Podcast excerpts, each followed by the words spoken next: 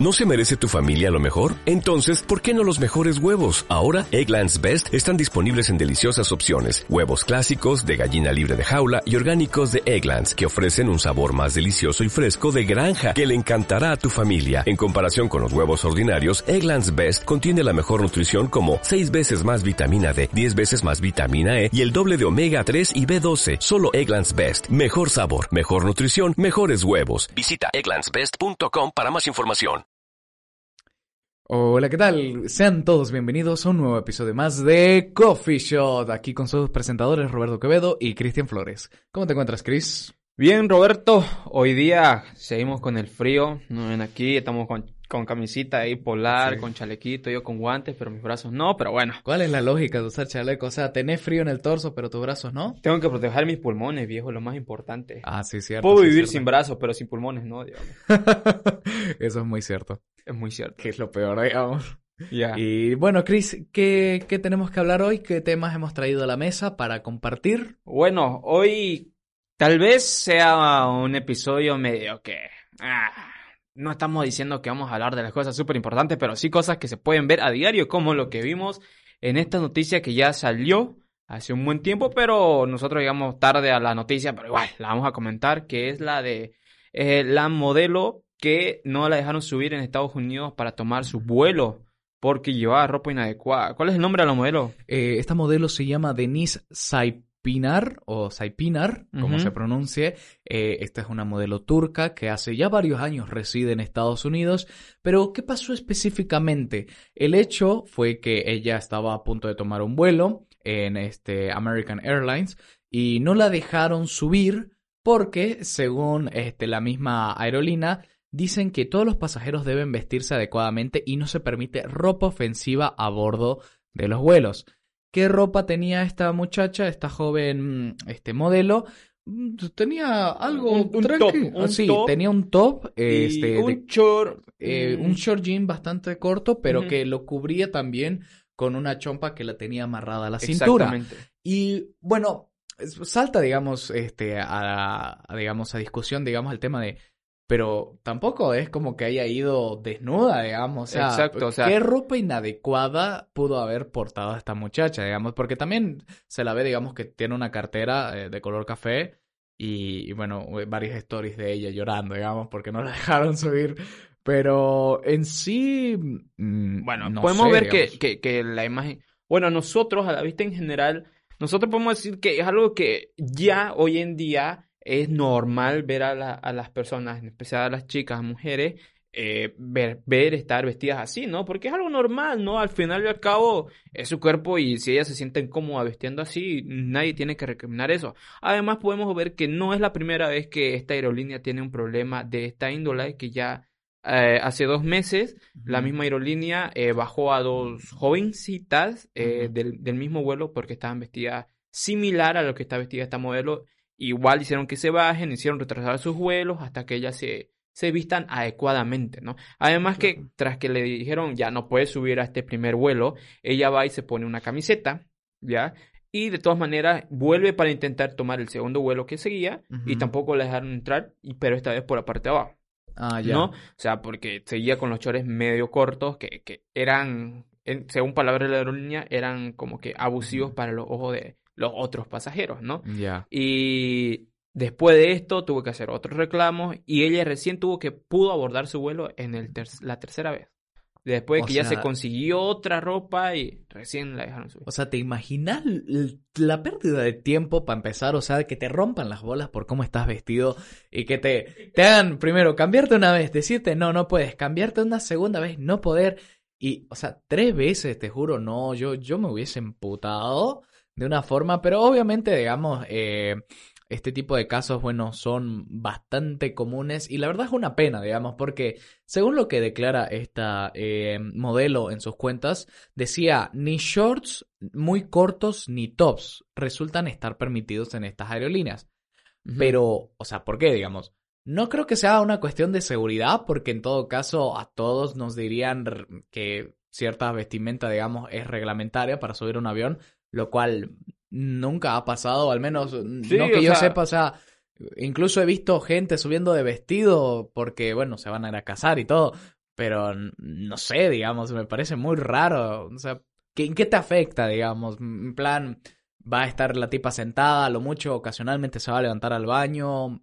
Sí, no, Ya, es, no como que va a sentarse ahí en los asientos del avión y va a ir diciéndole ahí mostrando la Eh, cola a los o, otros o- o- pasajeros. o vaya a distraer a los pilotos, digamos, porque están en otra cabina aparte, digamos. A lo mucho va a ser que esté más bonita que las aeromosas, pero o sea, de eso no va a pasar, ¿no? No, o, o capaz ese es el problema, ¿sabes qué? No podés estar más bonita que las hermosas. Porque se supone que ellas son el centro de atención. son- Pero es no, que actualmente ya han ido cambiando los estereotipos de qué personas pueden ser, eh, ¿cómo se dice? Aeromosas en las aerolíneas. Porque antes, eh, ¿cómo se llama? Para ser eh, azafata, ¿se le dice? Eh, asistente de cabina, creo Asistente que de es cabina, el término correcto. Ya. Pero antes era como que tenías que tener un, un cuerpo 60, 90, 60, rubia y no sé qué más para entrar a hacer este trabajo, ¿no? Claro, eran estándares que se manejaban en la Ajá. época. Ahora, digamos, es- te puedes pillar de todo tipo, digamos. Obviamente, eh, en los uniformes para las mujeres eh, sí o sí es un vestido bien remarcado. Para los hombres creo que no es tanto, sencillamente un pantalón y una camisa y una corbata. Eh, y ahí muere, digamos, el mambo.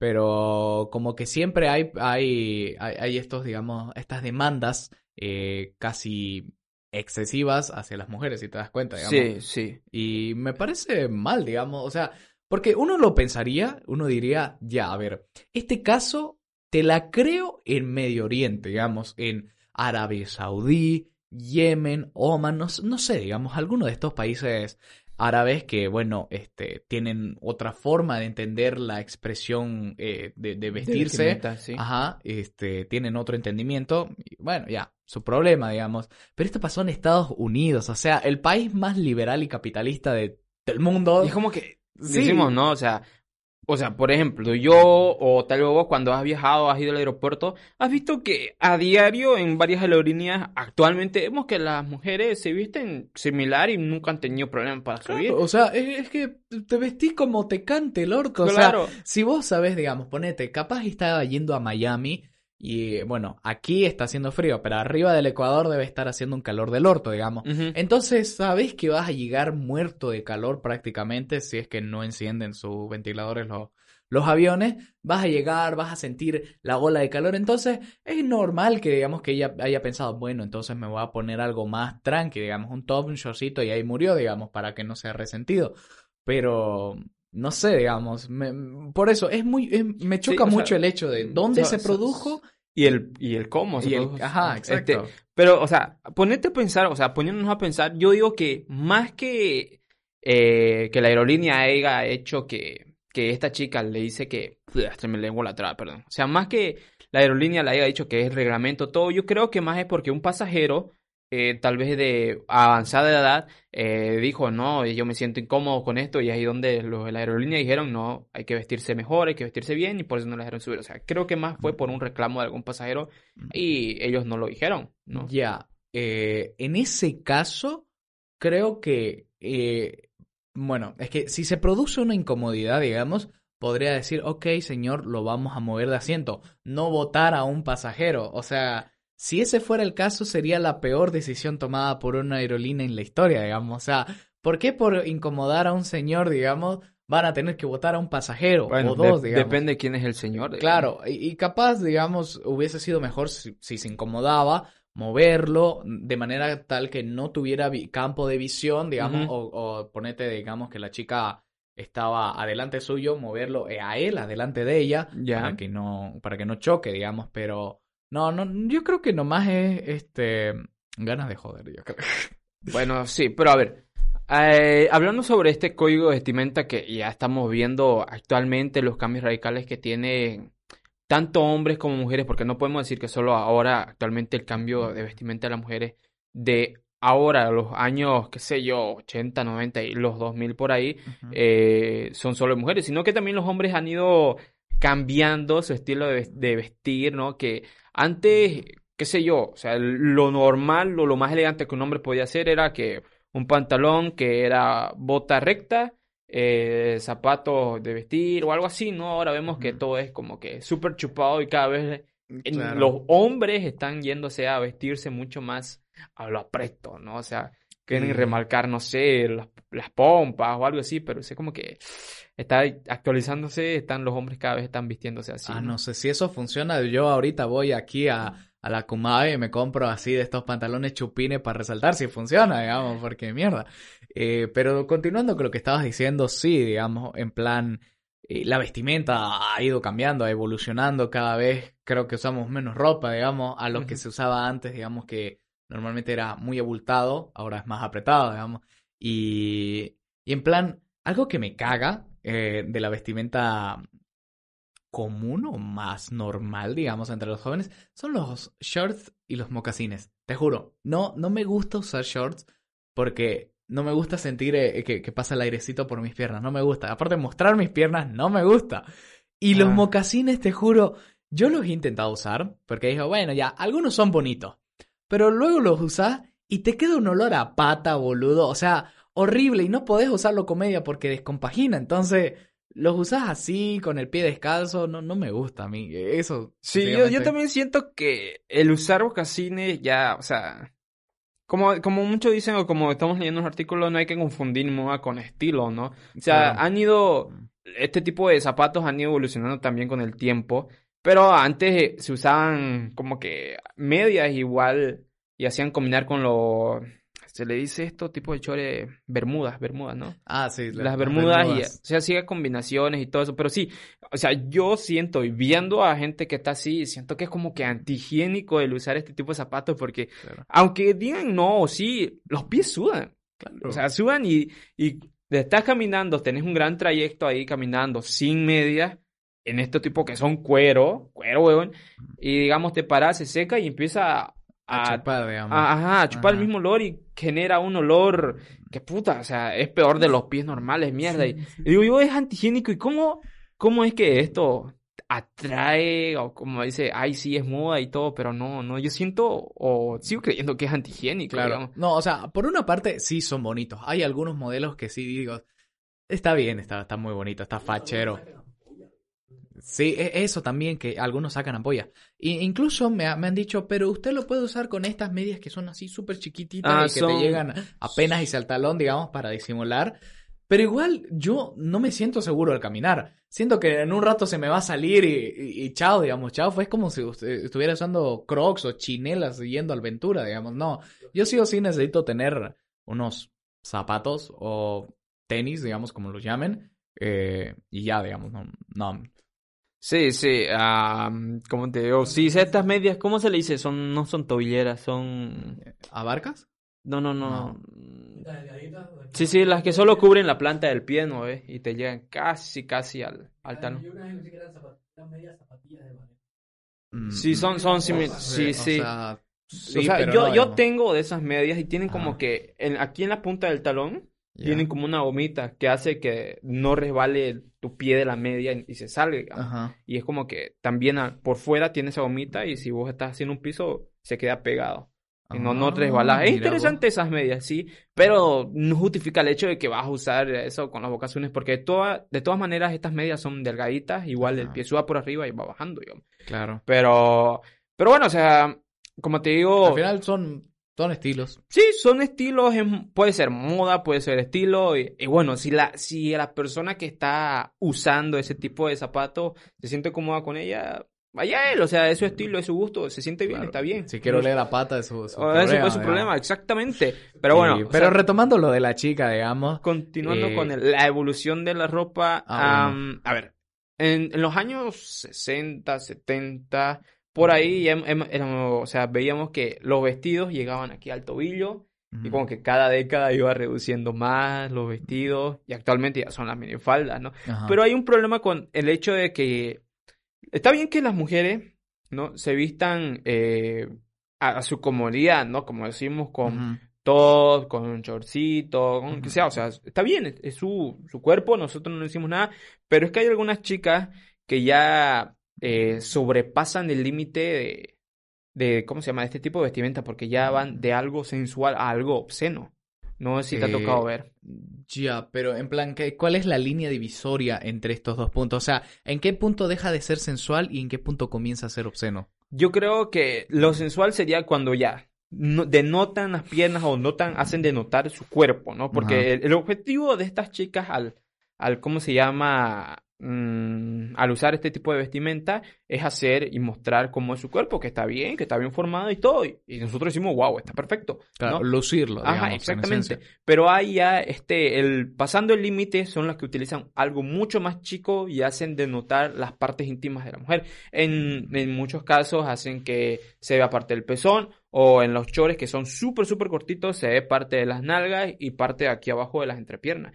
Y es ahí que actualmente sí podemos ver que muchas de las chicas están buscando este tipo de vestimenta y, y bueno, ahí también ya sea el problema de, ¿cómo se dice esto? Mm, de los acosadores hacia las chicas, ¿no? Ya. Eh, ok. Eh, vamos a tratar de solucionar esto de una manera pacífica.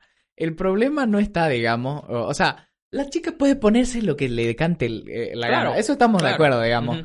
Y que, que se considere obsceno o no, digamos, depende enteramente de la percepción de la persona, digamos. Porque para alguna gente dice, bueno, ya me, me cago, digamos, no, no es mi vida, digamos, a mí no me van a, no me van a ver, digamos.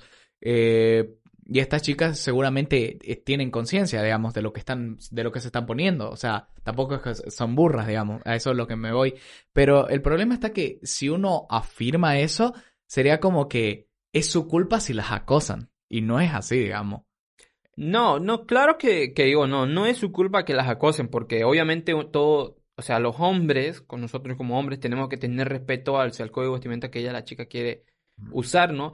Pero eh, el problema está en que cuando tienen este tipo de vestimentas son más propensas a, a ser secuestradas o llevarse a, a un abuso sexual, ¿no? O sea, O sea, no- creo, no que, creo eso es indiferente, porque, o sea, se ha visto, digamos, que te pueden secuestrar en la calle así, ve- vestido como estés, digamos, incluso persona X, digamos, no, no importa si es hombre o mujer, digamos, te pueden secuestrar. Del hecho de que sea propenso o no, creo que no hay una relación causal y eso es más, digamos, de la sociedad, digamos, o sea, va a depender de la criminalidad de tu país, del nivel de que te rapten o no a plena luz del día o en la noche, digamos, o sea, no hay una relación causal con el tema de la vestimenta. Eh, el tema está, digamos, que como vos estabas mencionando, hay gente que considera que algunas cosas son obscenas. Y, y incluso mi madre y mi hermana a veces se sienten incómodas cuando ven a una chica vestida este, o, o muy provocativamente, digámoslo así. Y, o sea, está bien, digamos, porque al final, bueno, cada persona tiene su percepción y cada forma de, de ver el mundo y cómo captarlo, pero, o sea, a veces siento que las personas somos muy metiches en la vida de otras personas. Y eso queda bien marcado en, eh, en este ejemplo, digamos, porque si a mi madre, eh, por decirte, este, va un día al, al Ventura y ve una tipa que no lleva sostén y se le marcan los pezones, ella se va a sentir incómoda. Eh, pero tampoco te- le tiene que dar mucha importancia, pasa de largo y listo, digamos. O sea, es la vida de la tipa. Y, y así podría ser que tranquilamente con todo el, re- con el resto de cosas, digamos, que nos chupa un huevo y medio lo que hagan o dejen de hacer, digamos. Y si, o sea, si pasan cosas o si demás, digamos, eh, depende de cada quien, realmente. No, no creo que habría que comparar eso, pero entiendo tu punto porque al final entiendo que todavía hay algunas cosas que no nos gustan, no nos gustan, digamos, no nos gustan y nunca lo vamos a aceptar, digamos. No es que nunca no, lo vayamos a aceptar, sino que todavía, eh, ¿cómo se llama? Sentimos o la gente siente, perdón, eh, que todavía no está, o la sociedad no está preparada todavía para este tipo de cambios eh, actuales en código de vestimenta de las mujeres, ¿no? No, claro, yo no digo que esté Eh, mal. Eso sí, eso sí, eso sí te la creo, digamos. O O sea- como que mm, Bolivia como tal no, no estaría lista, digamos, para, digamos, sustituir completamente la ropa, porque al final la ropa no, no es solo, digamos, por facha, digamos, también te protege, digamos, de que, no sé, alguna cortada. Claro, o, de o algún- sea, del frío, al de la final, calor, en claro. esencia, así nació la vestimenta, digamos, porque te tenías que proteger del frío, de al- alguna eventualidad que pasara, o sea, Claro, para eso servía. De que ahora lo, lo hemos asociado a un sentido más estético, ya ha sido por la industria, digamos. Exactamente, o sea, porque, claro, eh, en Estados Unidos, o sea, o en estos países primermundistas, ya podríamos llamarlo así en terminología, podemos ver que en las playas o en lugares así, en lugares abiertos, las personas, las chicas pueden ir eh, con bikinis, o sea, con súper cosas súper, súper pequeñas, y es como que algo normal, ¿no? Y allá no, no se ve tanto el, el hecho esto de los acosos hacia las mujeres. Y por ejemplo, si aquí en Bolivia se implementara ese tipo de cosas o las chicas empezaran a hacer eso, o sea, vamos a ver que los acosadores van a aumentar en, en plan de que van a empezar a molestar a las chicas, de todo eso. Es porque te digo que la sociedad o nuestra sociedad no está preparada para ese tipo de cambios. Tampoco tenemos playa. Pero tenemos los ríos o tenemos lugares donde pueden Ah, bueno, pasarse eso así, sí, ¿no? digamos. Pero, pero sí, en plan, no creo que aumente, digamos, porque si llegara a pasar, así por decirte, eh, para empezar, para llegar a ese punto, la gente tendría que aceptar que existe eso. Y, por ejemplo, las playas nudistas en Europa, digamos, son súper tranquilas, digamos. O sea, en, en plan, uno puede quitarse la, toda la ropa y listo, digamos, porque ellos entienden de que es algo natural. El cuerpo humano es completamente natural e imperfecto y eso justamente lo hace perfecto. Traerlo aquí, extrapolarlo a Bolivia, primero que esas playas, no sé, creo que no funcionarían tanto. Creo que habría muy poca gente así, muy, muy, muy poca gente que asistiría. O al menos que yo conozca. Ah, Yo, yo, sí, yo sí iría, la verdad, sí, estar en bolas así, ah, el fresquito, digamos. Porque alguna vez, no sé si te ha pasado, que ha- ¿has usado falda alguna vez? Falda, ¿sí? Sí. Sí, sí. ¿No ves que te pasa un fresquito por abajo? ¿El vientito? ¿Una brisa? Mm, No, o sea, el plan de que yo he usado falda ha sido porque estaba en el ballet y, me ha tocado bailar los tobas u otras cosas Ajá. así y por ese motivo he usado falda, pero Ya, nunca ya. en plan de algo que me pase el frito por acá, un- sino para, que... para una cosa de colegio hicimos de la promoción, me acuerdo muy bien, que hicimos un día en el cual los hombres se vestían de mujeres y las mujeres de hombres. Y yo me alquilé un traje de estos de porrista. Ya. Y, y yo llegué y justamente había mucho viento. No, no me levantaba la, la, la falda, pero sí sentía como fresquito y yo, oye, esto no está tan mal, es re cómoda la falda, boludo. O sea, Sí, yo o quedé sea, alucinando y desde ese día dije, wow. Entonces, Es una experiencia que les recomiendo a todos. No se van a hacer menos hombres si lo usan. ah, es, Sí, es una, es una de las exacto. escenas más aprendí, icónicas, a, ¿no? aprendí a sentarme así con, con las piernitas cerradas. Pero porque también... eh, Era de boxer, pues genio. Ya, pero, o sea, no, ah, hablando de eso, hay una escena icónica, una película, ¿no? No me acuerdo qué se llama la película. Y también la hicieron como un homenaje en Los Simpsons con Willy, ¿no? Y que tiene la falda escocesa esta. Y, Ah, y cierto. se abre, abre la pierna y... uf, no Ah, ve. sí, sí, que, que, que sí. Pero en plan de que eh, si decís que entre el vientito y todo eso, también puede ser porque entonces el motivo por el cual en Escocia usan esta, esta vestimenta, porque en Escocia es Claro, e- incluso en, en guerra, viejo, lo usaban, digamos. Solo que obviamente no de los colores que, que asociamos, que normalmente son verde y rojo, sino usaban variaciones, digamos. Sí. Pero lo usaban así, o sea, sí, los escoceses prácticamente inventaron las faldas, creo. Pero sí, sí. Y también hay, ya, de esa parte es un poco más liberal el hecho de que los hombres o las mujeres pueden tener un vestimenta mucho más libre y todo. Pero ahí, ahí nos pasamos al otro lado donde vos mencionabas, en Arabia, en todos estos lugares, donde ya las mujeres tienen un código estricto del usar, eh, ¿cómo se llama? Una vestimenta que tapa absolutamente todo su cuerpo, ¿no? Que solo pueden mostrar, creo que parte de su ojo y Eh, no tiene que pasar a los tobillos. creo. Claro, e- eso depende de la región de, de, digamos, del país, porque depende. Por ejemplo, hay zonas en las cuales no se les puede ver ni el viso del ojo. O sea, así, están completamente tapadas y ven, digamos, por algunos pequeños orificios que O sea, como la una tele. telita súper delgadita. Ajá. Después sí están las que tienen el viso. Luego están las que tienen la, la, la- la- ¿cómo se llama? El turbante. No, no es turbante. Es como una túnica con... con Sí, o sea, que les cubre parte del, del, del rostro, digamos, pero queda, queda libre, digamos. Sí, sí. Y, y así, o sea, de- y luego están las que tienen arriba. O sea, va a depender de la parte de eh, Asia, por así decirte, que visites. Pero sí, digamos, allí es muy rígido porque uno, digamos, su religión o su cultura se las impone y viven creciendo así. Incluso hay una película eh, que la comenté en un anterior podcast eh, que se llama The Breadwinner, que contaba la historia de que en esa, no me acuerdo, Irán o Irak, eh, no estoy muy seguro, básicamente sí les hacían cubrirse todo, o sea, solo les dejaban ver el viso eh, de- de- de la- del rostro. Y su padre enfermó y ya no podían trabajar porque el varón, el varón siguiente era un bebé, digamos, y las mujeres no pueden salir a trabajar. Entonces lo que ella hizo fue cortarse el cabello, ponerse la ropa de su padre y salir a trabajar fingiendo ser chico.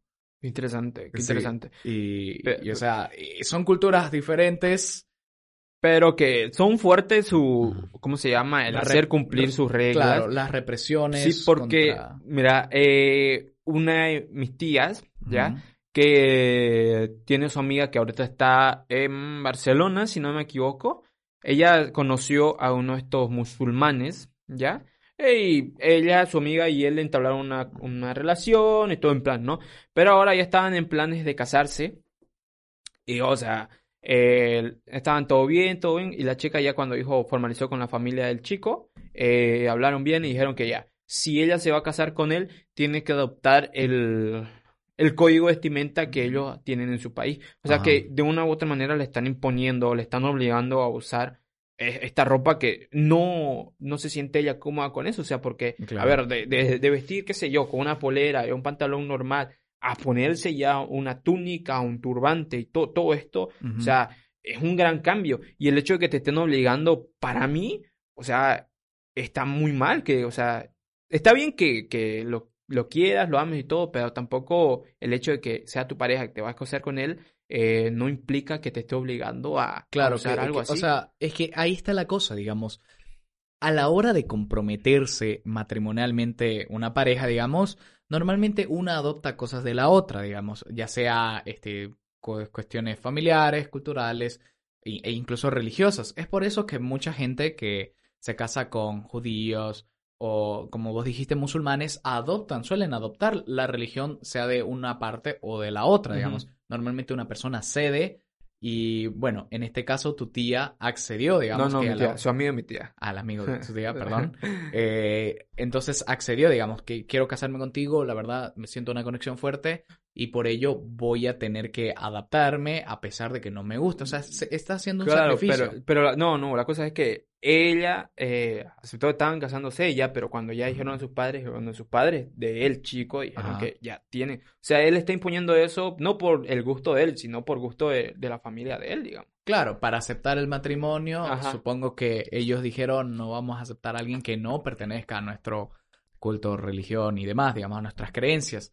Entonces, sí, me imagino que debe ser una situación muy complicada, muy peleaguda. Por eso, este... Hay que elegir bien. Sí, hay no, que- no, no mezclemos religiones. Ajá, no, no, Pero, hay, a que, ver, a no hay ver- que mezclar y al mismo tiempo tratar de que eso no sea un factor tan importante, digamos. O sea, si lo amas, ámalo a él, digamos, no...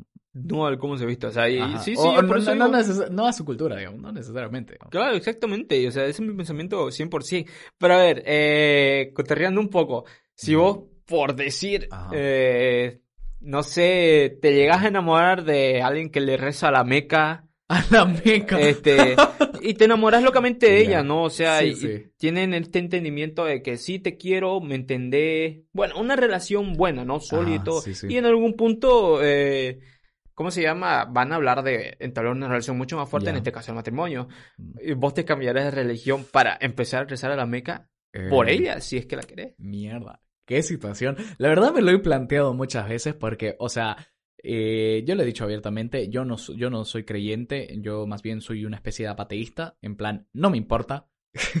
he pasado por distintas etapas y ya lo he repetido varias veces, pero en este caso, mm, yo creo que sí, o sea, yo al mismo tiempo como la amo, esa persona me tiene que amar a mí. Entonces, ella no debería imponerme, digamos, algo que yo no quiero. Y al mismo tiempo yo no le debo imponer cosas que ella no quiere. Entonces, respetando ese acuerdo, eh, que al final debería ser equitativo, debería ser, Ya. entonces no debería obligarme a hacer cosas ni participar en cosas que no quiero, digamos. En este caso, religiosas. Si ella quiere rezarle, adelante ella, pero lo que es yo, mi persona, digamos, no, digamos. Hace- si quiere hacer una ceremonia neutra, la hacemos la ceremonia neutra. Solo civil. Sí, y eso, digamos, hay, hay, hay formas de hacer ceremonias así tipo matriqui, pero que no tengan que ver nada con religión. Y normalmente hay una persona que da unas palabras, mm, ta, ta, ta, ta, ta, y luego la fiesta, digamos. Mm. Y eso sería lo ideal, digamos. Entonces, o sea, en por una persona no me pasaría a, a una religión. O sea, tendría que ser un cambio radicalmente, incluso a mí gustarme, interesarme esa religión para que acceda a eso. Porque honestamente diría, no, mira, o sea, si me quieres va a ser con el paquete completo. O sea, yo no voy a cambiar ese aspecto por ella, digamos. Otros tal vez sí, digamos, otros aspectos, tal vez no le gusta la forma en la que me comporto, bueno, ok, está bien, digamos, o la forma en la que me visto, está bien, digamos, puede, puede, puede, pero no, no, no me puede introducir eso.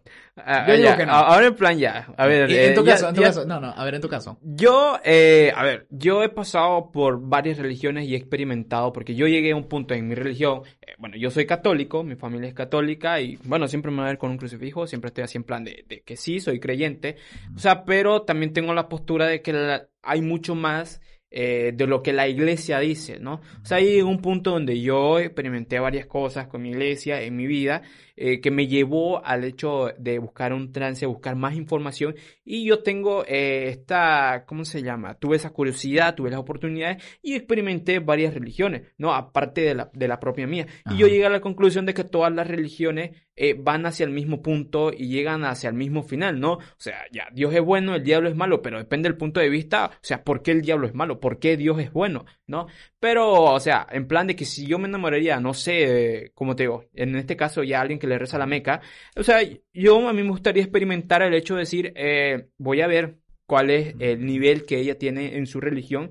Y dependiendo de eso yo sí podría arriesgarme o el decir que yo sí podría experimentar esa religión al Ujú. 100%, ¿no? O sea, yo compartiría con ella la creencia de decir, ah, mira, yo le rezo a la Meca por tal razón, yo tengo esta creencia y hago esto. Yo le digo, está completamente bien y yo te apoyo en participar en lo que vos vas a hacer, porque como te digo, yo soy una persona muy abierta en cuestiones de religiones.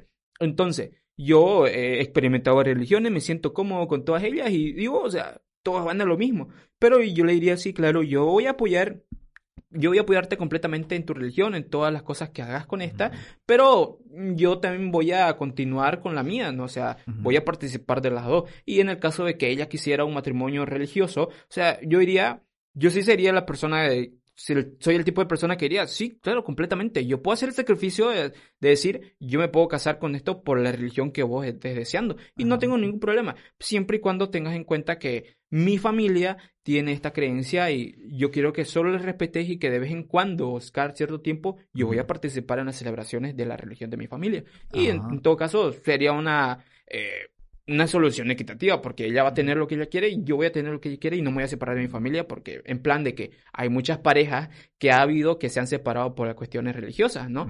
Pero ahora, ya es el problema en que ya, a ver, nosotros, en, en tu caso, ya vos tenés esa solución, ¿no? En mi Ajá. caso yo la tengo ahí. Ahora el plan es eh, verlo a futuro. Ajá. El hecho de cuando tengan hijos, cómo van a decidir el, el Sí. hecho de qué religión vas a tomar el hijo. En Ajá. plan de que vos dijiste que yo voy a ser ateísta, yo no creo en esas cosas, y, pero ella es súper religiosa, ¿no? O sea, Ajá. eh, va a haber un problema, un conflicto entre parejas al Sí. decir, mira, yo quiero que mi hijo tenga las mismas creencias que esto. Y vos vas a decir, no, quiero que mi hija no, no, no Ajá. tenga en cuenta la evolución o qué sé yo, ¿no? Ajá. Ah, ya, eh, comenzando por ese punto, sí, eh, me lo acaba de, de resaltar este mi amigo Gonzalo. Eh, en tu caso, digamos, ya que serían dos religiones distintas, ¿cómo se procedería en tu caso si llegan a tener hijos? Mira, como yo te digo, eh, yo he experimentado y conozco la iglesia a mucho detalle en muchas de sus eh, amplias experiencias. en muchas- ramificaciones. Exactamente. Eh, conozco qué es lo bueno, qué es lo malo de la iglesia. Soy una persona creyente. A mí me basta con que la, mi pareja sea creyente. Ya. No voy a tener yo problema en que si ella quiere eh, que nuestro hijo, por decirte, ¿no? Ajá. Nuestro hijo o hija quiera bautizarla o quiera que inicie en este ámbito de su creencia, de su religión, yo voy a decirle completamente está bien, ¿no? Está bien, pero...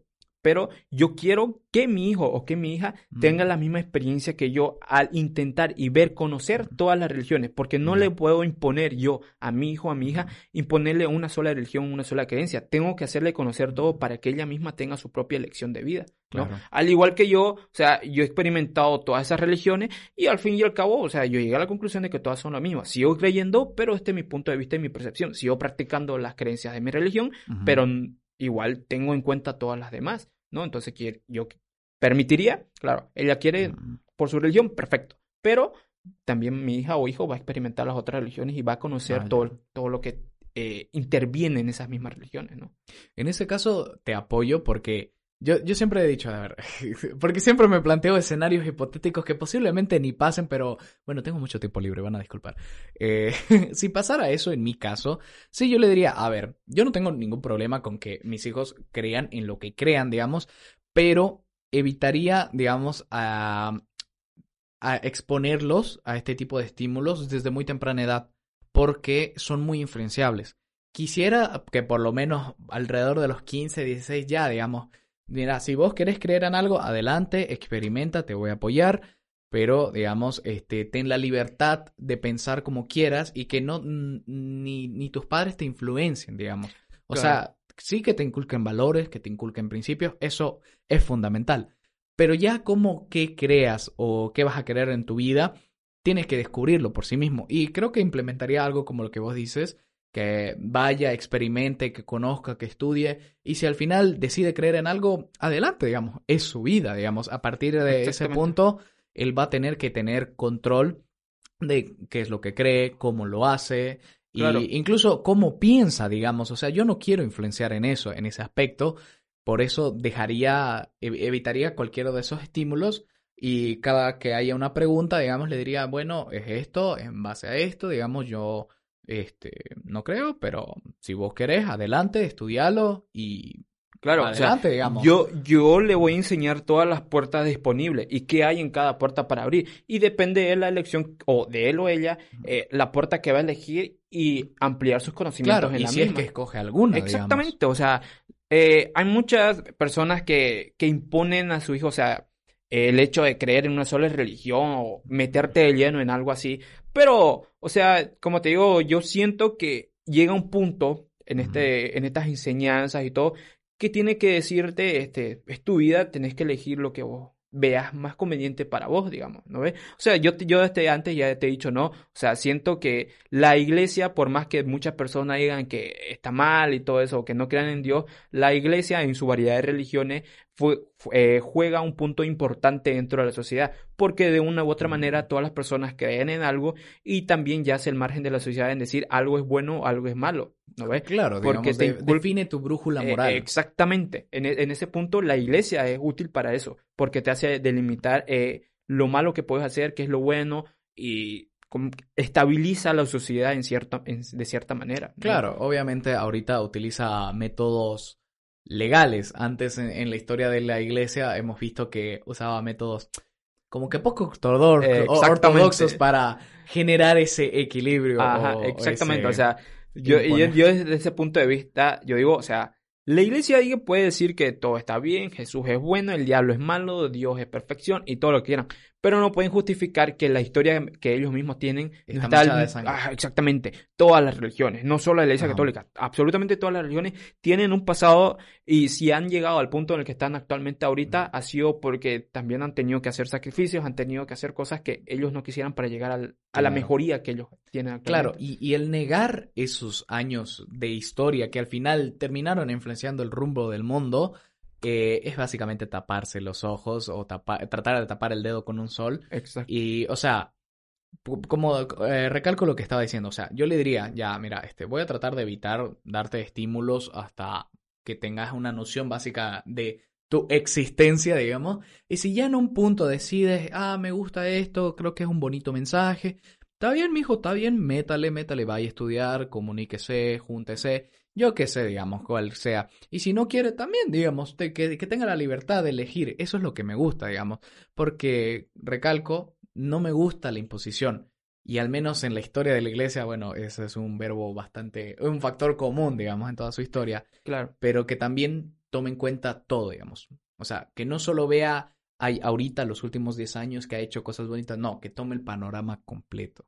Y eso creo que es Claro, al final y al cabo el creer en algo es algo bueno para toda persona, ¿no? Incluso he tenido conocidos, tengo conocidos que sus familias no los hicieron bautizar de niños, eran católicos, han sido angélicos, de todo, de todo tipo de conocidos, ¿no? Pero que su familia cuando nacieron no los hicieron bautizar sobre la religión que ellos predicaban y esperaron que el niño o niña eh, tuviera la suficiente edad o poco así como que poco más fuerte mentalmente, ¿no? O sea, para elegir tener buenas ideas sobre su vida. Y recién ahí es donde ellos les enseñaron que las religiones que había disponibles, por decirlo así, en su sociedad, en su campo de vivir, ¿ya? Y en es su campo, en su vivir. en su- ¿no?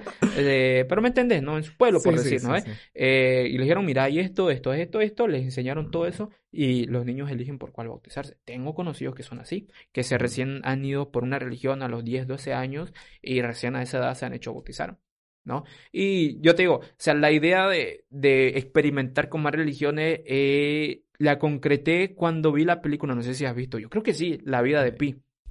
El- ah, The Life of Pi. Ya, ya, sí, sí, sí. Porque- Donde, donde está atrapado con un, con un sí, león. con Richard Parker. No, sí. no, Richard es- Parker es, es el león. un- El tigre, tigre, de Es Bengala. es tigre, sí, no Eh, león.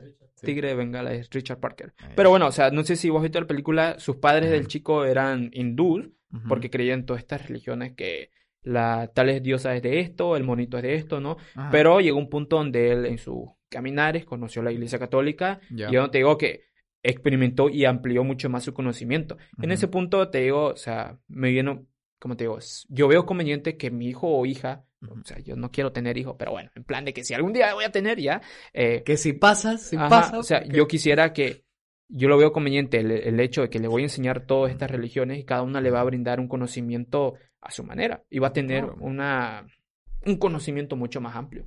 Claro, digamos, incluso lo puede investigar por curiosidad, digamos, porque seguro que a el punto en el cual estamos planteando este escenario, digamos, la tecnología ya va a avanzar hartísimo, capaz Exacto. los bebés ya nazcan con celular en mano, Claro, que como- es casi lo que está pasando. Entonces, una búsqueda en Google y listo. Claro, una selección genética como en Superman que ya como que Ah, sí, sí, que, sea- que salga Choco, pero Ah. señor, usted es a moreno, que salga Choco. va a salir choco, pero va a ser obrero de mina, ¿no? Oye, ¿te imaginas un Choco Basole ahí minando en Oruro? Claro, o sea, por eso, o sea, tal vez en un punto en el futuro la selección genética para tener eh, hijos, hija, va a ser así. Oh, por favor. Quiero que mi hijo sea rubio, digamos. Toda la raza aquí. pero no, mentira. Pero bueno, am, creo que con eso nos hemos explayado bien en el tema que empezamos. Pero tenemos otro tema que, Otro Roberto, tema que- es alguien que es un tema que ha salido esta semana, al día de hoy que estamos grabando. Eh, como mencioné el- en el episodio anterior, estamos grabando dos días seguidos porque yo, mi persona, voy a viajar. Y bueno, tenemos que dejarles material para ustedes porque los queremos y no queremos dejarlo solo.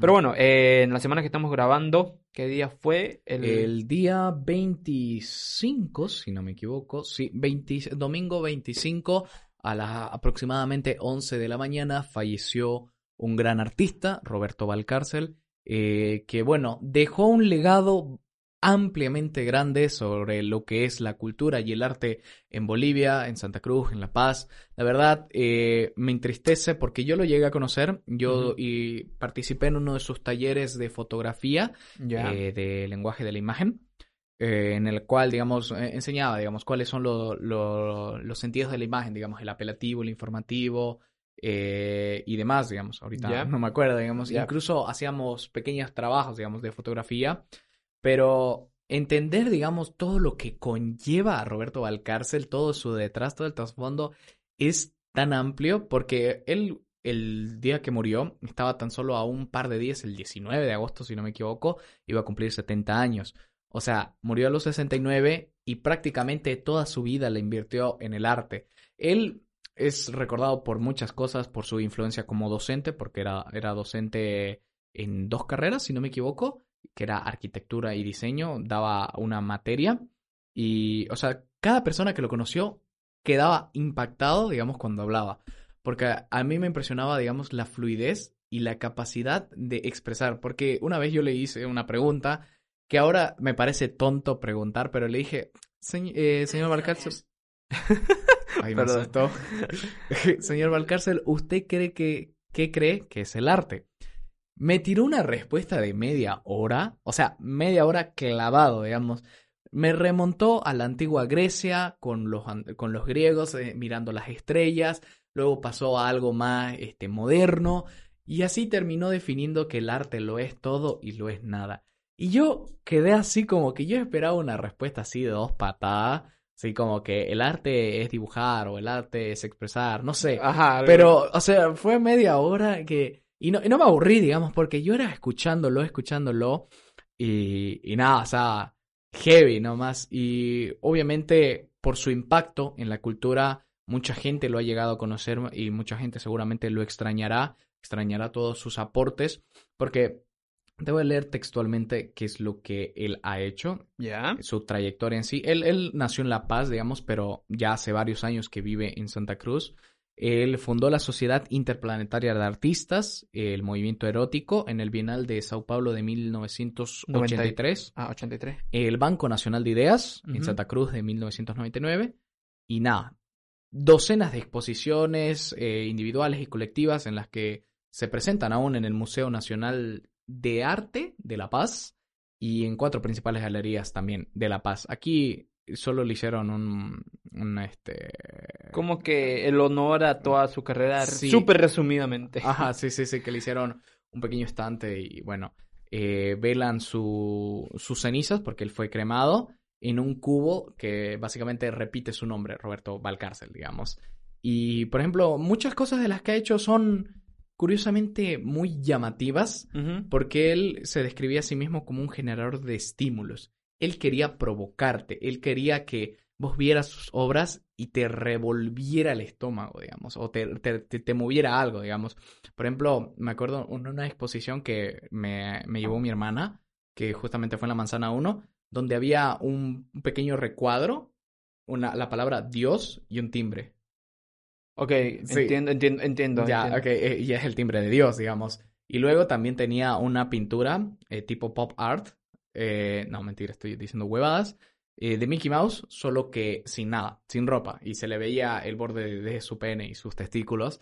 Es como que tú ves eso y dices, ¿cómo carajos, digamos, a un tipo se le, se le ocurrió, digamos, eh, Agarrar quitarle toda, toda la inocencia a la imagen de, de un personaje que todos asociamos con algo bonito, algo inocente, digamos, hacerlo real, digamos, poniéndole un pene, digamos. Y, y- es genial, digamos, porque él fue el, básicamente el precursor eh, en traer el arte contemporáneo a Bolivia. Y mucho, mucha de la gente, muchos de los testimonios que hablaron eh, post-morte de, de Roberto decían, sin él, a Bolivia no hubiese llegado o hubiese llegado muy tarde el arte contemporáneo. Y es por eso, digamos, por los aportes infinitos que ha hecho, incalculables, que hecho la cultura. La verdad es muy triste, eh, es muy triste. Yo me enteré justo cuando estaba almorzando con mi familia, le llegó la notificación a mi hermana que ella pasó clases con él en la UPSA cuando estaba estudiando y, y yo lo conocí años después y fue, fue, fue muy triste. O sea, a mi hermana se le cayó una lágrima y yo, o sea, si no hubiese, si no lo hubiese conocido, le hubiese preguntado, che, pero, o sea, pasaste con él hace como cinco años, ¿por qué te da tristeza? Pero como lo conocí, lo llegué a conocer, yo dije, este como docente debió ser un crack así, pero de estos que lo, lo conoces y no te lo olvidas. O sea, no, no te puedes olvidar de, de- de haber conocido a Roberto Valcárcel. Y nada, es una, es una, es Bueno, una ah, eh, sí estaba leyendo, la verdad es que yo tengo que ser sincero, antes de que Roberto me diga, mira, falleció tal, yo la verdad es que no tenía idea de quién era él o qué es lo que había hecho y que recién anoche me tuve que empapar de toda la información, te voy a ser sincero, pero eh, sí estaba viendo sobre sus pinturas y todo esto y como vos decís, el hecho de que, o sea, ¿cómo podemos saber que fue un gran artista? Es por el hecho de que tenía ideas que a nadie más se les ocurriera y tenía el valor suficiente como para, eh, ¿cómo se, cómo se dice esto? Eh, enmarcar esa Ajá. idea en sus pinturas, en sus dibujos. A ver, eh, como decía este dibujo de Mickey Mouse, de llevar una figura infantil que a muchas personas, y que creo que actualmente el, por lo menos el 90% de la población mundial sabe quién es Mickey Mouse. En algún punto de su vida se lo han topado y han dicho quién es tal y tal, ¿no? Eh, Eh, Claro. y el hecho de llevar de esta figura infantil a algo mucho más, eh, ¿cómo te diga? Llamativo, pensativo y que te va a decir, eh, como vos dijiste, que te hace revolver el sentimiento dentro, es que la clara muestra de que era un gran artista, porque tenía ideas innovadoras y tenía ideas que te iban a traer de una u otra manera, que sean para bien o para mal, ¿no? Y generalmente las críticas hacia un artista no siempre van a ser buenas, ¿no? Como siempre hay críticas buenas, críticas malas, pero, o sea, el hecho de que sea un gran artista y que haya hecho este tipo, este tipo de cosas, el valor de hacerlo, eh, ahí determinamos el, el gran potencial que tenía. Porque creo que el mismo sentimiento tuvieron eh, las personas cuando eh, vieron por primera vez el, ¿cuál es esta? La estatua esta que tiene un pene, el David de Miguel Ángel. De Miguel Ángel? Ah, ya, eh, sí. El David de Miguel Ángel, ¿no es cierto? O sea, o sea, yo creo que el artista, el, el artista que, que hizo esta estatua tenía el mismo pensamiento que Roberto, que Roberto que acaba de fallecer, perdón, que descanse en paz y, y bueno, o sea, ¿cómo sabemos que puede ser un gran, una persona eh, es un gran artista? ¿Vos cuál crees que Claro. son los puntos necesarios a, a considerar para que alguien- Primero, digamos que eh, el artista como tal tiene algo que contar. Tiene un mensaje, tiene una historia, tiene ganas de contar, de decir, de cantar algo, de expresar algo. Y Roberto lo tenía y era muy claro. O sea, a veces lo hacía de forma crítica, a veces lo hacía de una forma más abstracta, pero siempre buscaba de darle la vuelta. Y eso era muy marcado porque a veces cuando entrabas, normalmente no entendías nada. O sea, yo la primera vez yo, ¿qué- ¿por qué estoy viendo fotos de sus zapatos, digamos? O sea, ¿qué carajo tiene que ver, digamos? Pero te pones a pensar y decís, a ver, este, este chabón, digamos, que es el culmi del culmi, o sea, es el epítome de- del arte eh, contemporáneo aquí en Bolivia, tiene que tener un motivo para hacer una exposición con sus zapatos. Porque sí, te- literalmente tenía fotos de sus zapatos del tamaño de una caja de, de zapatos, digamos. Sus zapatos los fotografió, digamos, y los expuso. ¿Por qué, digamos? O sea, y, y- y te haces ese, ese- a, a- preguntarte, digamos, ¿qué, qué tiene que ver, digamos, con el resto de, de, de cosas que ha hecho, digamos? Porque él era artista plástico, o sea, le gustaba no solo utilizar, digamos, un método para expresar sus cosas, a veces usaba pintura, fotografía, escultura y demás, o maquetas, o la armada, digamos. Ok. Eh, y entonces uno le da vueltas, uno le da vueltas. Bueno, puede simbolizar, digamos, el recorrido, sus pasos, digamos, ¿qué, es un zapato? Digamos, tu vestimenta del pie, digamos que es el pie, te ayuda a caminar. Entonces vas dándole vueltas, dándole vueltas hasta que tú interpretas algo. Y por más de que lo interpretes, digamos, puede que sea la visión original del autor o no, pero lo que lo hace un buen artista es eso, que tenga la capacidad de hacerte preguntar, de preguntarte cosas, de cuestionarte, de decir, esto es cierto, esto es falso, ¿por qué es así? Creo que eso es una gran labor de un artista y aparte de que sea memorable. Porque muchas cosas sí son muy populares, digamos, pero pasa el tiempo y no son memorables. Por ejemplo, eh, muchas canciones de, de hoy en día, digamos, que, que son top, así top trending, que las escuchan todo el tiempo. Claro. Pasa el tiempo y, ¿te, acordás, te, te acordás de esta canción? Ni idea, digamos. O sea, son muy populares, llegan a su punto más álgido y luego la gente se olvida, digamos. Lo mismo que pasa con las películas, digamos. Claro, Muchas son- películas que son galardonadas así a nivel mundial, pero que tú decís, este, che, ¿te acordás de esta película? ¿Qué? Eh, Ganó un Oscar. ¿Cuál? O sea, no, no tenés ni idea, digamos. Y es porque, o sea, puede que técnicamente esté buena la obra, pero que no es memorable, digamos. Y eso pasa todo el tiempo. En cambio, las obras de Valcárcel no hay cómo te las olvides. O sea, las ves y decís, wow, fui a una exposición y vi esto. Y lo vas a tener como anécdota. Más Claro, o sea, el hecho de ser un artista, un artista exitoso, creo que raya más en la suerte, ¿no? Porque, o sea, podemos ver a diario en todo el mundo que hay personas que hacen pintura, que hacen eh, arte en tallaje o moldean, de cualquier tipo de arte que, que te guste, ¿no? Son realmente buenos, pero eh, presentan en un, qué sé yo, hacen su exposición, todo este tipo de cosas, pero no tienen el éxito que deberían tener porque son, por- porque, como te digo, es cuestión de suerte que alguien llegue y diga, eh, esto es súper bueno y que te lo haga viral, ya, en este caso viral, conocido y que, que crezcas más. Por eso, el, el- el ser artista hoy en día, un artista exitoso, podría decirse, es un poco más de, tiene que tener eh, suerte para que llegue a ese punto. Claro, y aparte que hoy en día se necesitan otras formas de divulgar tu arte y no mantenerte, eh, por decirte, mm, prepotente de decir, no, este arte, esto lo que yo estoy haciendo es, es, es- es lo mejor, es no sé qué. No salir de ese pedestal y creer que todo el mundo ne- merece o necesita ver tu arte porque es lo que tú has hecho. Pero no, digamos, también tenés que vender tu- tus ideas, tenés que... Claro, tienes que vender tu charque. Ah, algo así, prácticamente. Y por ejemplo, es- esto me gusta, es una de las últimas entrevistas que les han hecho, que le preguntan ¿qué es el arte? Puede ser una de las preguntas más comunes que suele hacer a un artista. El arte nos ayuda a darnos cuenta de cosas de las que no nos dábamos cuenta, pero no tienes que darte cuenta del mensaje del autor de la obra. El artista no es alguien que debe darte un mensaje válido. No es importante como, como generador de mensajes, sino como provocador de mensajes. Es la gente la que debe darse cuenta de lo que ella quiere darse cuenta. Y tal cual, digamos. tal cual, digamos. A ver, eh, ya, ok. ¿Entendiste? Sí, o- sí, o- claro, entendí, entendí, pero quería hacerte una pregunta. Eh, hablando de artistas, eh, no solo en cuestiones de dibujos, sino a nivel de cantantes o a nivel de, de, de toda la rama del arte, Ajá.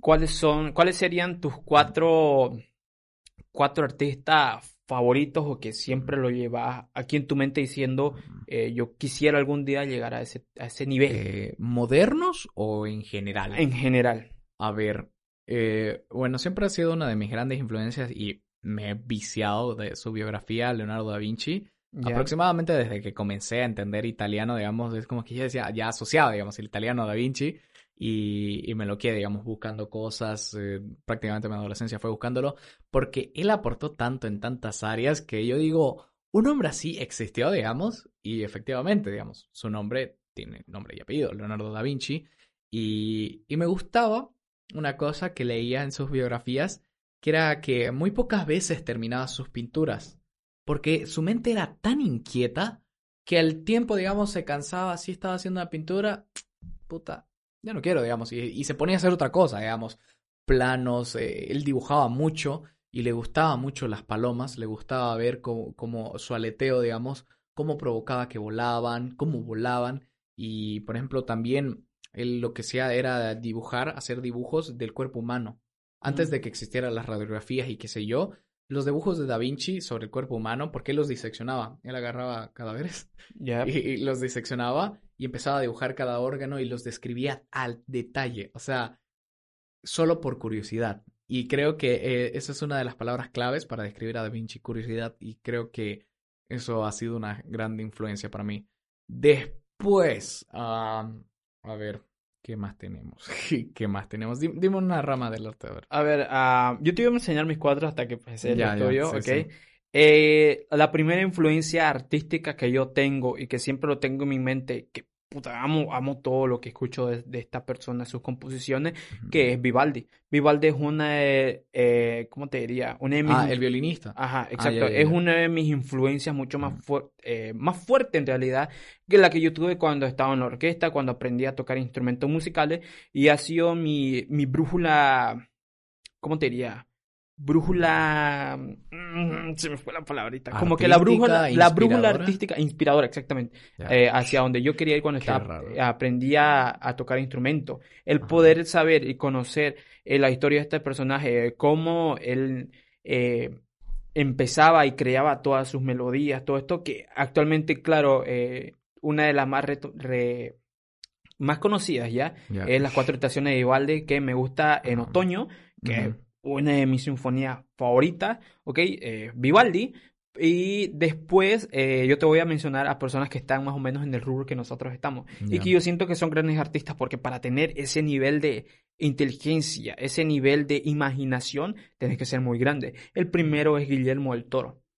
Guillermo del Uh, Toro, re, sí, sí, sí. Guillermo del Toro, para mí, para mí es uno de, es uno de los mejores directores que ha parido la tierra, porque viejo, para tener ese nivel de imaginación, de crear todas las bestias, todas las criaturas que él ha hecho, mierda, hay que tener una cabeza súper, súper genial e inteligente para poder hacerlo, ¿no es?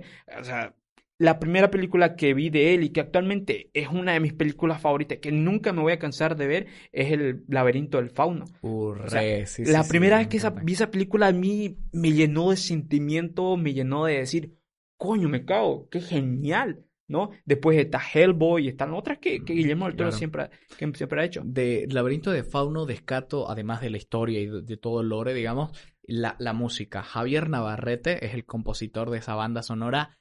Yo la escucho y hay cosas que me hacen llorar, hay cosas que me hacen asustarme, porque, claro, digamos, para ambientar, digamos, ¿cómo ambientarías la historia de una niña que conoce a un fauno durante la guerra civil española, donde hay hadas y un fauno, digamos? O sea, tratar de trabajar con ese concepto debe ser jodido, pero bueno, te dejo continuar, digamos. Ok, el tercero es eh, George Lucas, ¿Ya? ya, eh, también es director, que básicamente creó todo el maldito universo de, Star de Wars. Star Wars, Sí, digamos. Puta, es genial, viejo, ¿no? Es igual que Guillermo del Toro, ¿no? Todas sus películas, el hecho de poder haber creado todas estas historias, todo lo que ha hecho, me parece súper genial. Es mi tercer artista favorito y que eh, como que mi inspiración también para poder seguir esos pasos.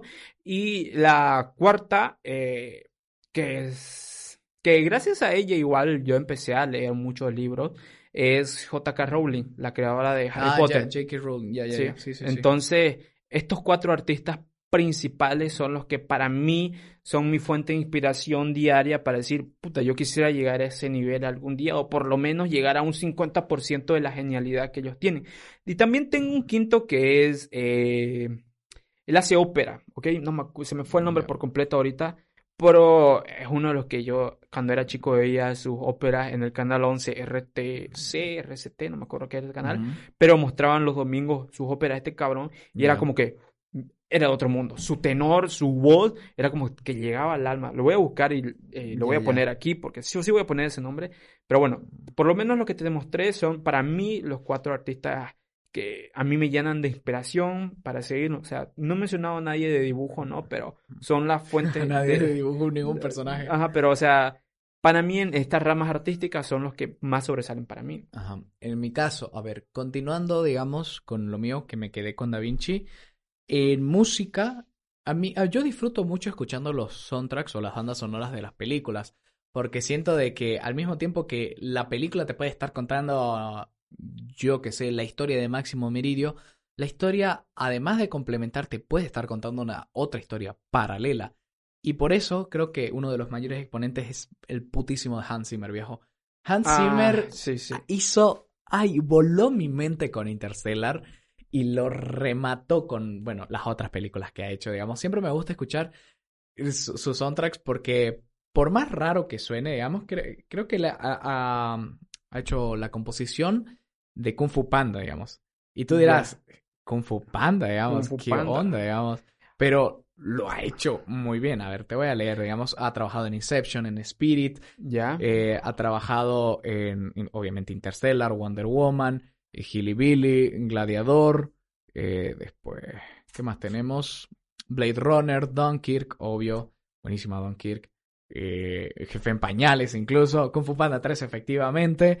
Y, o sea, me gusta porque tiene una versatilidad para trabajar, digamos. Y, por ejemplo, muchas de sus canciones que nosotros asociamos a la película se le atribuyen a él.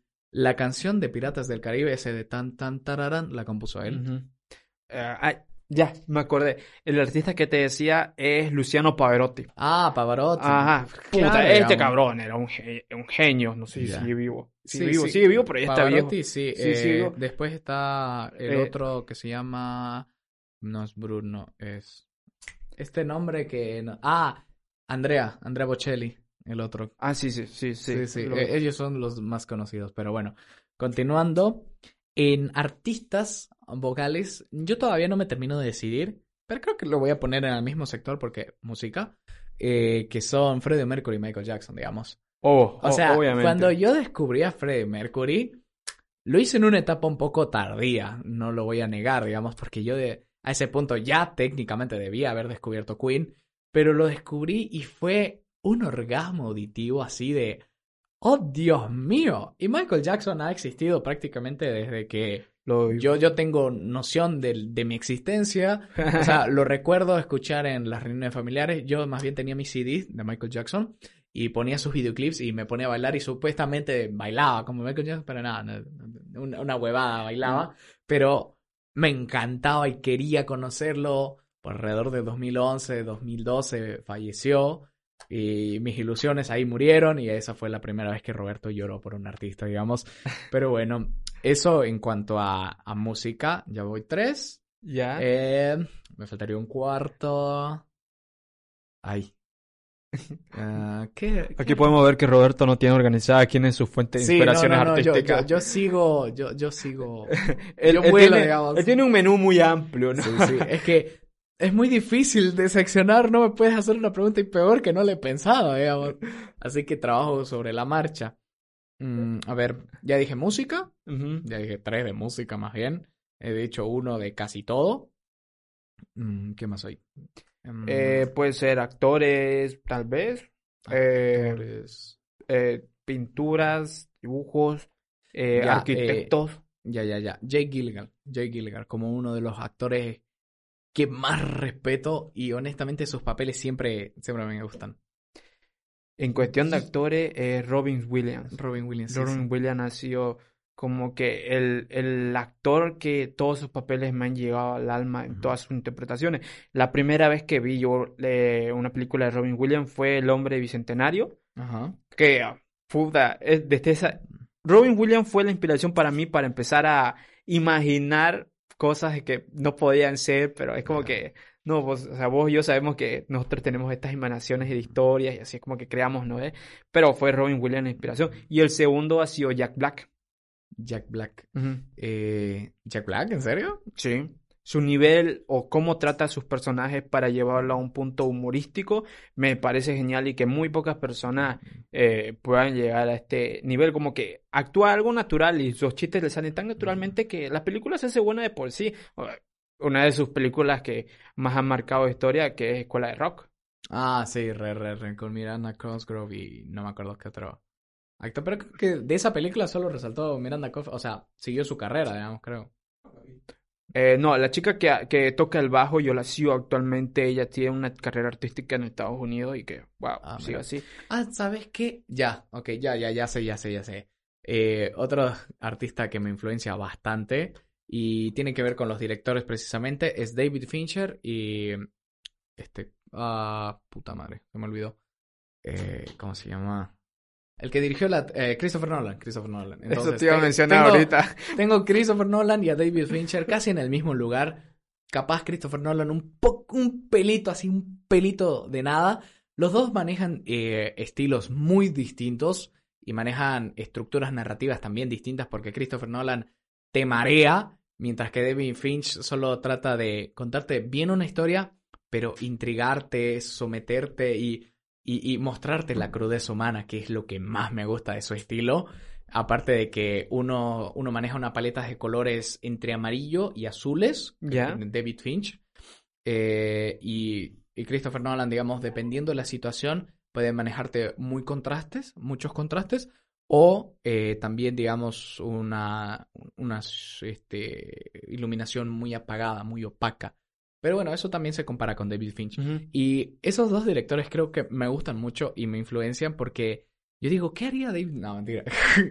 la, la- la- la frase de mierda. Ah, ¿Qué, qué este, haría Christopher Nolan en mi lugar? No. eh, Pero me gustan mucho sus películas. O sea, de David Finch no me canso de ver, digamos, El Club de la Pelea, eh, El extraño caso de Benjamin Button, Ah, sí, Ah, super película.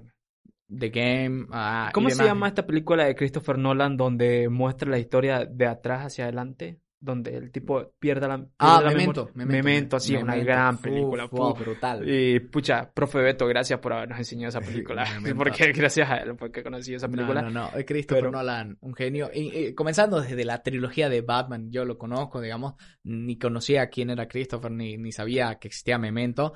Pero con eso yo dije, si este, si este tipo pudo hacer eso con un personaje tan maldito como Batman, no me imagino con una, con otro personaje, digamos que ese es mi sueño, digamos, que dirija a un personaje, no sé, pues de Marvel o yo que sé, que haga una historia de Spider-Man viejo. Sería, sería muy hermoso, pero bueno, ahorita Disney tiene otros planes con Spider-Man y me Y bueno, creo que hemos explayado bastante. ¿Cuánto tiempo llevamos? Vamos una hora con ocho. Perfecto. eh, creo que con esto terminamos. Teníamos un tema más de cotorreo de películas, pero hemos hablado así, ciertamente sobre el tema de los artistas y nos hemos explayado un poco más a lo que, al ámbito que nosotros eh, nos gusta hablar y lo que siempre tenemos en cuenta, ¿no? Pero bueno, eh, con eso terminamos. Roberto, un gusto haberte tenido otra vez conmigo aquí en el set. Eh, gracias, Carlos. Aquí otra vez invitado a Gonzalo. Y nada, no se olviden seguirnos en nuestras redes sociales que están todas disponibles en los enlaces de abajo. Eh, De abajo, de abajo, de, perdón. de abajo, ajá, sí, sí, sí. ¿Y si la descripción está arriba, chavo?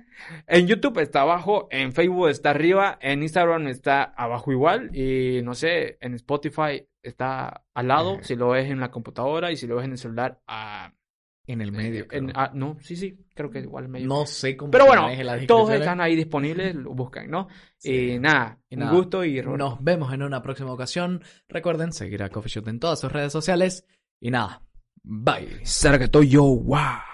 Y corte. En Sherwin Williams somos tu compa, tu pana, tu socio, pero sobre todo somos tu aliado, con más de 6.000 representantes para atenderte en tu idioma y beneficios para contratistas que encontrarás en aliadopro.com. En Sherwin Williams somos el aliado del PRO.